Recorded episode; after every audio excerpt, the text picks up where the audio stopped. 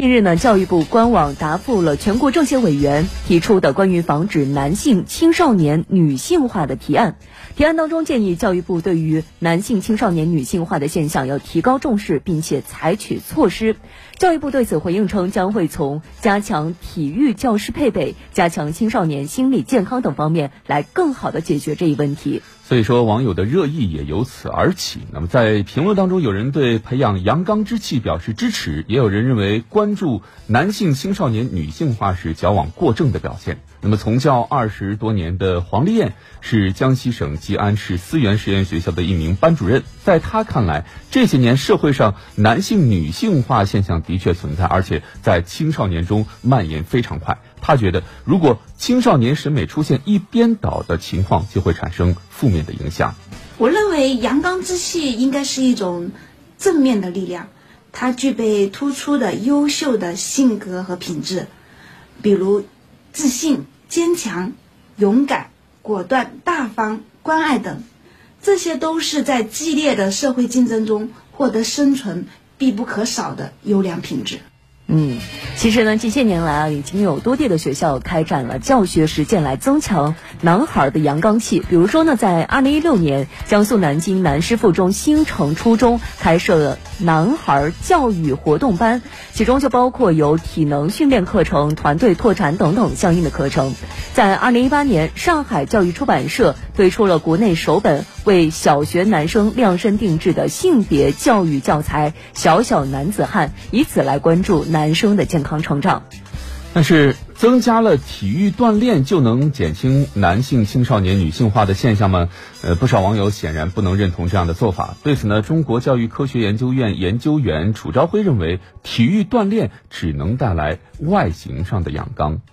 我理解阳刚之气主要体现在这样几个方面：第一个是有比较强的独立性，他的意志是独立的；第二个方面呢，他是有比较强的这个勇气。有勇气做自己想做的事，呃，再一个呢，它是一种相对独立的，能够把自己内在的特征表现出来、呈现出来。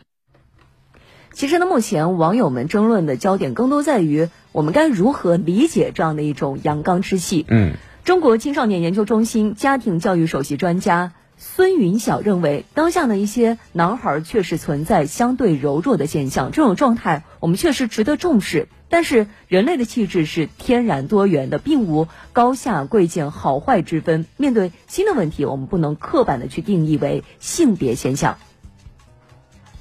我做儿童教育很多年，我有一个非常深的体会，就是说，学生呢发展当中是健康是第一任务，这个健康呢就离不开运动。而现在呢，呃，男孩子的这个运动的需要严重的不足，确实是存在这个问题。实际上，从性别的哲学的角度上讲呢，现在提倡这种双性化的性别哲学。比方说，坚强，坚强并不是男性的一种特质，女性也可以坚强。温柔也不是女性所特有的，男性也需要温柔。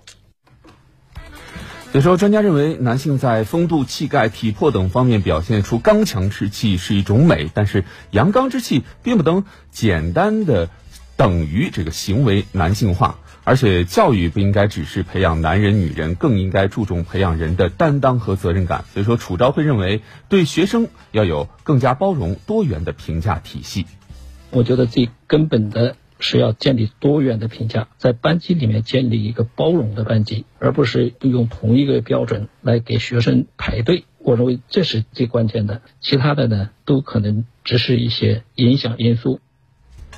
所以说，阳刚之气是坚强、勇敢、阳光、自信、奋发向上等美好品质的合集。那么，在青少年成长的路上，这是不可缺少的精神钙质。少年强则国强，养成阳刚之气，不应该只是身体素质的锻炼，更重要的是精气神的涵养，身心健康，体魄强健，自立自强，这才是乘风破浪的好少年。今天呢，我们焦点时刻的直播互动话题呢，也想问问大家，对于男性青少年女性化这样的一种现象，您是怎么看的呢？也欢迎大家登录九头鸟 FM 焦点时刻的节目专区和我们互动交流。